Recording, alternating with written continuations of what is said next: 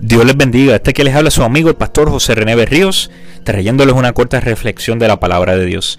Quiero leerles hoy de Primera de Juan, capítulo 2, versículos 3 al 4, y le leo de la versión Palabra de Dios para todos. Dice así: Podemos estar seguros de que conocemos a Dios si hacemos lo que Él nos manda.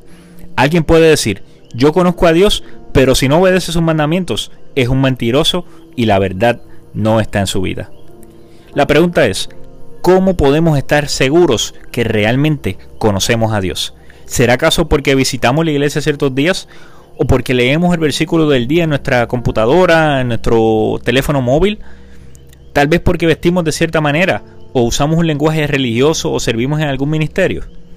Este versículo nos da la clave para reconocer si conocemos a Dios. Dice, podemos estar seguros de que conocemos a Dios si hacemos lo que Él nos manda.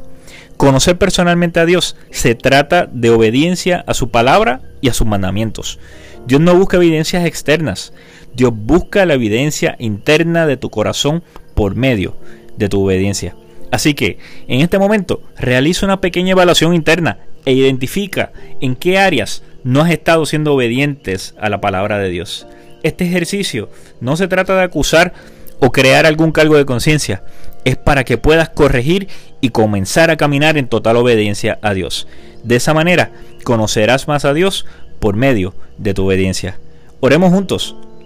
Padre Celestial, en esta hora vengo delante de ti, primero, a pedirte perdón si aún hay áreas en las que no, no he sido obediente.